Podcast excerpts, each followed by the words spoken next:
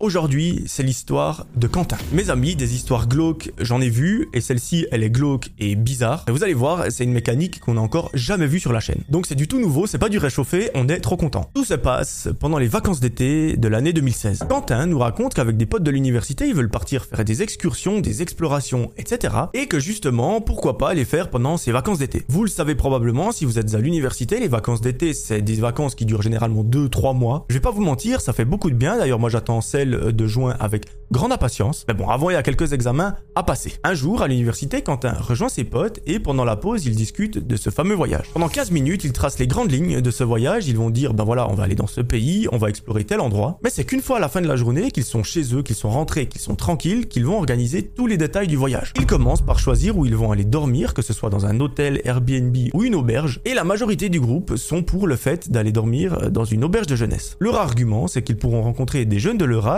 échanger, partager des bonnes choses. Et sincèrement, moi je trouve ça plutôt cool. Une fois l'hébergement réservé, ils décident de regarder un petit peu plus en détail le parcours qu'ils vont faire. Et contrairement aux autres histoires sur la chaîne, ils ne vont pas aller faire de l'urbex ou quoi. Ils vont aller explorer des lieux dans la nature. Que ce soit des cascades, des beaux paysages, etc. Eux, c'est ce qui les intéresse. Et franchement, ils ont bien raison. Cette partie-là de la planification du voyage, c'est celle qui dure le plus longtemps. D'un côté, vous me direz, c'est quand même mieux de savoir où on va avant de partir, parce que sinon, on ne sait pas trop sur quoi on tombe. Et au bout de 2h30, tout leur itinéraire est planifié. Bon, Quentin et ses potes, ça reste quand même des jeunes, ça reste quand même des fêtards, ils veulent absolument faire la fête quand ils seront là-bas, et ça ne les a pas empêchés de regarder quelques boîtes de nuit pour aller s'amuser. Bien évidemment, ils en ont trouvé, ils sont refaits parce qu'ils se disent, bah la journée, on va aller explorer un petit peu la nature, et le soir, ça va se mettre la mine en boîte. Bon, bah parfait, il manque un petit détail, c'est le moyen de transport qu'ils vont utiliser pour se rendre sur le lieu. Après quelques discussions, ceux-ci parviennent à trouver un accord, ils sont tous ok pour prendre la voiture. Enfin, c'est pas vraiment une voiture, c'est plutôt un minivan parce qu'ils sont plus que 5, et c'est ok pour tout le monde, donc tant mieux. Il y a pas mal d'heures de route, mais ils nous racontent que s'ils prenaient le train ou l'avion ou peu importe, ça leur coûterait beaucoup trop cher. Et faut pas oublier que ça reste des étudiants qui n'ont pas forcément beaucoup d'argent. Parfait, le voyage est prévu, il est planifié à la minute près. Quentin raccroche le téléphone, il se met devant Netflix et il passe toute la soirée là-dessus. À la fin de celle-ci, il prend son téléphone, il monte dans sa chambre, et il s'endort. À partir de ce moment-là, c'est plusieurs semaines qui se passent sans qu'on ait aucune nouvelle de Quentin. On sait qu'il va à l'université, qu'il suit les cours, qu'il passe les examens et on sait même qu'il les a réussis. Si tu nous écoutes, bravo Quentin. L'histoire reprend le jour J, là où Quentin et ses potes partent en vacances. Le rendez-vous est fixé à 10h chez Quentin, comme ça tout le monde vient, tout le monde met ses bagages dans le van et ils peuvent partir. Bien évidemment, comme à chaque rassemblement, il y a des gens qui arrivent en retard. Heureusement, c'est pas trop long et finalement, ils prennent la route. Sur le trajet, ils s'arrêtent quelques fois dans des stations essence pour acheter des sandwichs, à boire, etc. Et surtout pour faire des pauses parce que quand vous faites beaucoup de voitures, c'est important de se reposer parce que ça serait dommage de finir dans le mur de la voie 9 3 quarts pour rencontrer tonton Johnny. Au bout de 7 heures de voiture, tous les amis arrivent enfin à destination. Ils nous racontent qu'ils galèrent quand même un petit peu à trouver l'auberge de jeunesse parce qu'elle est très reculée, elle est dans un endroit qui est complètement inhabité. C'est entouré de forêts, de rivières, enfin c'est un endroit assez glauque. Mais eux, je sais pas, ça leur rajoute un petit truc, un petit peu de piment et apparemment ils adorent ça. Une fois l'auberge trouvée, ils s'y introduisent, ils posent toutes leurs affaires dans leur chambre, ils se rendent dans le réfectoire et ils se disent bon, euh, il est quand même assez tard, on va pas forcément faire d'exploration aujourd'hui. Je vous propose qu'on passe la soirée ici ou peut-être même à l'extérieur dans des bars, etc.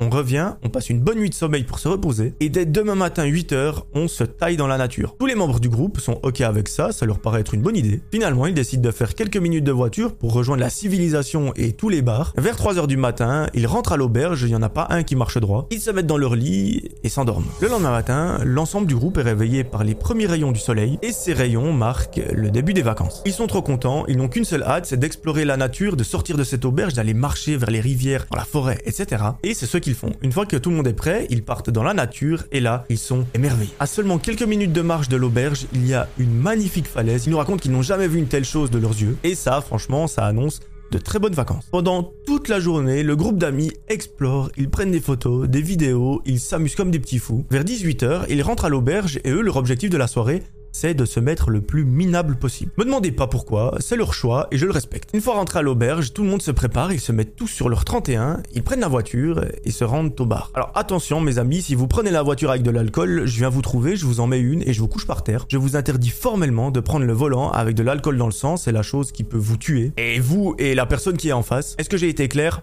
J'en ai l'impression. Donc malheureusement, ils prennent la voiture, ils vont au bar et ils boivent comme des trous. Il n'y en a pas un pour rattraper l'autre, il nous raconte qu'il n'arrive même plus à marcher, à tenir debout. Mais à un moment, Quentin nous raconte qu'un de ses potes manque à l'appel. Tout le monde en a aucune idée de où il peut se trouver. Parce qu'autour il n'y a rien. Il y a trois bars, un restaurant, un petit supermarché, mais que dalle. Mais la première chose qui vient à l'esprit de Quentin, c'est de se dire, ben, il était tellement sec qu'il est sorti pour régurgiter euh, ce qu'il a ingéré. Il sort du bar et là, il ne voit pas son pote. Bon, ben cette hypothèse, elle est à tracer. Deuxième chose, il se dit il est peut-être dans les toilettes pour faire je ne sais quoi. Il va voir, mais malheureusement, toujours rien. Troisième possibilité, c'est de se dire il est peut-être rentré à pied à l'auberge pour s'endormir ou faire je ne sais quoi. Alors Quentin, il nous cache pas, ça l'emmerde un petit peu de retourner à l'auberge pour voir si son pote est là, parce que bah, c'est du trajet inutile. Du coup, il décide de retourner dans le bar et de continuer à faire la fête. À ce moment-là, on est 2h du matin, toujours aucune nouvelle euh, de ce pote. Et là, l'ensemble du groupe se dit bah écoute, euh, il est rentré à l'auberge, il est en train de dormir, il est en train d'être dans son lit à faire je ne sais quoi. On s'inquiète pas plus que ça et on ira le retrouver bah, quand on rentre. À 3h30 du matin, les membres du groupe sont un petit peu fatigués, ils décident de reprendre le volant et de retourner à l'auberge. Heureusement pour eux, le trajet se passe euh, sans accident, etc. Mais de nouveau, ne prenez pas le volant avec de l'alcool. Et ils arrivent sains et saufs à l'auberge. Malgré leur état, ils arrivent à retrouver leur chambre, mais à leur plus grand étonnement, leur pote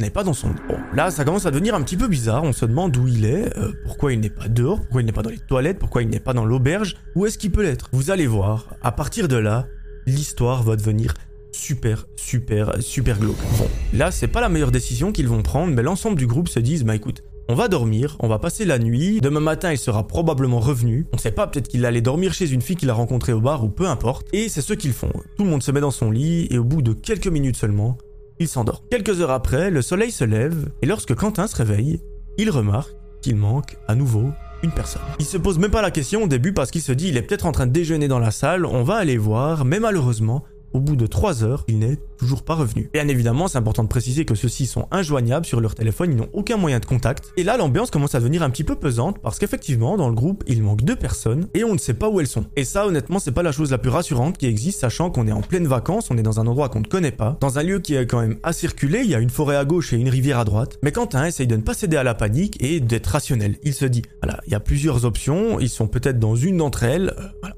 on va pas paniquer, on va encore attendre ce soir. Et là, si ce soir il y a rien, on va commencer un petit peu à chercher. Quelques heures passent, toujours aucune nouvelle de leurs deux potes, et là, commencent à paniquer. Ils se disent, bon, Maintenant, on va commencer à effectuer des recherches, on va aussi appeler la police pour qu'ils puissent nous aider, on va demander aux gens de l'auberge qu'ils puissent nous aider aussi. Et seulement une heure après, les recherches commencent. Ils se disent, on va commencer par regarder aux alentours de l'auberge, parce que peut-être que ces cons, ils se sont perdus ou je ne sais quoi. Et le groupe d'amis, eux, s'occupent de regarder dans la nature. Pendant ce temps, une autre équipe va aller regarder du côté du bar et de la civilisation. Comme ça, en gros, ils optimisent les recherches. Rien que d'imaginer la suite de l'histoire, euh, je me dis, mais ça va juste être terrible. Pendant plusieurs heures, le groupe d'amis cherche partout, partout, partout. Mais à un moment, ils arrivent vers la fameuse falaise qu'ils sont allés visiter au tout début le premier jour. Là, ils revoient ce monument de la nature, vraiment c'est incroyable tellement c'est beau. Lorsque tout à coup, un des membres du groupe regarde en bas et il voit une sorte de tache. Cette tache semble flotter au-dessus de l'eau, et là il commence sérieusement à paniquer. Il a une sorte de mauvais pressentiment, vraiment il se dit Pitié que ce soit pas ce que je pense, vraiment. J'espère de tout cœur que c'est pas notre pote qui est en train de flotter. Il dit à tous ses potes, les gars, regardez en face,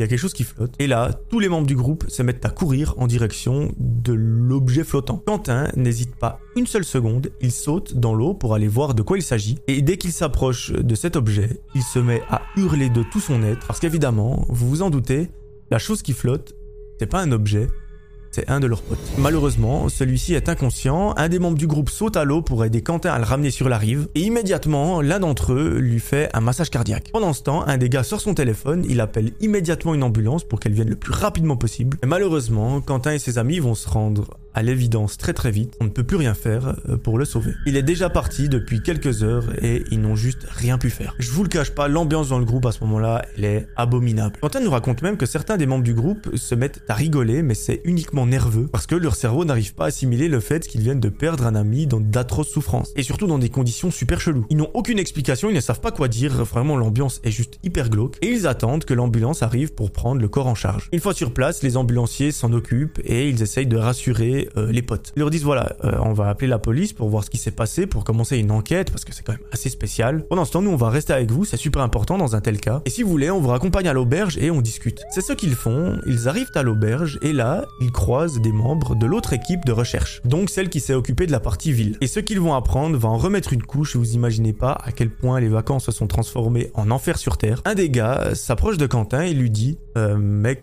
j'ai une terrible nouvelle à t'annoncer. On a retrouvé un de vos potes, et malheureusement, il était sans vie, sous un. Quentin, à ce moment-là, il se met à pleurer parce que ça fait beaucoup trop d'informations négatives dans son cerveau. En l'espace de quelques heures, il a perdu deux de ses meilleurs potes avec qui il était censé passer l'un des plus beaux moments de sa vie. Et il n'arrive pas encore à assimiler tout ça. Au même moment, un ambulancier vient le prendre en charge parce qu'à ce moment-là, il faut vraiment un soutien psychologique euh, très très important. Et l'ensemble des potes sont complètement perdus. Quentin nous explique qu'à partir de là, c'est une sorte de trou noir qui se passe. Vraiment, il n'a plus vraiment de souvenirs. Et que les premiers éléments dont il se souvient, c'est qu'ils ont fait leurs affaires et qu'ils sont rentrés chez eux. Sans leurs deux amis, malheureusement. Seulement plusieurs semaines plus tard que Quentin et ses potes euh, apprennent la sombre vérité. Des autopsies ont été menées sur leurs amis et apparemment, ils ont découvert euh, un point en commun. Sur leur mollet gauche, une croix était taillée. Les médecins mettent plusieurs jours à savoir si c'était un signe qu'ils avaient déjà en commun avant de venir en vacances, une sorte de tatouage slash gravure qu'ils ont fait ensemble, ou si c'est quelque chose d'un petit peu plus glauque. Finalement, ils sont arrivés à la conclusion que cette marque avait été taillée euh, assez récemment, et c'est l'histoire de quelques heures seulement. C'est super glauque parce que ça, ça sous-entend que ces personnes ne sont pas mortes naturellement ou d'elles-mêmes, mais qu'il y aurait eu l'intervention d'une ou plusieurs tierces personnes. Malheureusement,